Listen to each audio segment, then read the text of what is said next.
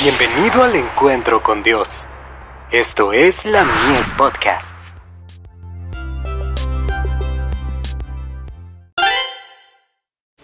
Hijos e hijas de Dios. Lo que más ama. A fin de presentársela a sí mismo, una iglesia gloriosa, que no tuviese mancha ni arruga, ni cosa semejante, sino que fuese santa y sin mancha. Efesios 5, verso 27.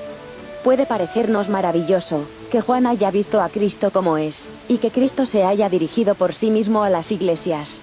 Pero debemos recordar que la iglesia, por más debilitada y defectuosa que sea, es el único objeto de la tierra, al cual Cristo confiere su suprema consideración.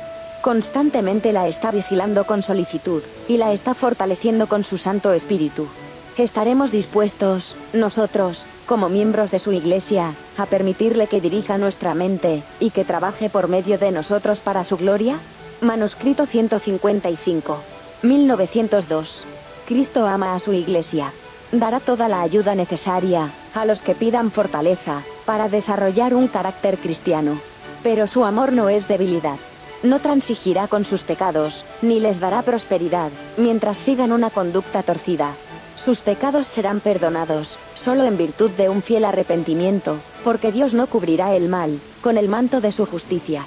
Honrará el servicio fiel. Bendecirá abundantemente a los que revelan a sus semejantes, su justicia, su misericordia, y su amor.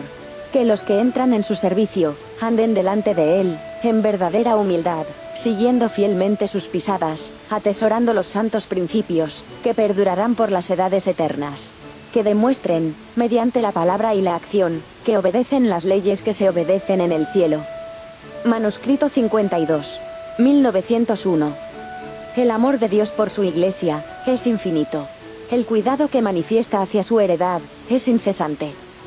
Boletín de la Conferencia General. Página 162. 1899.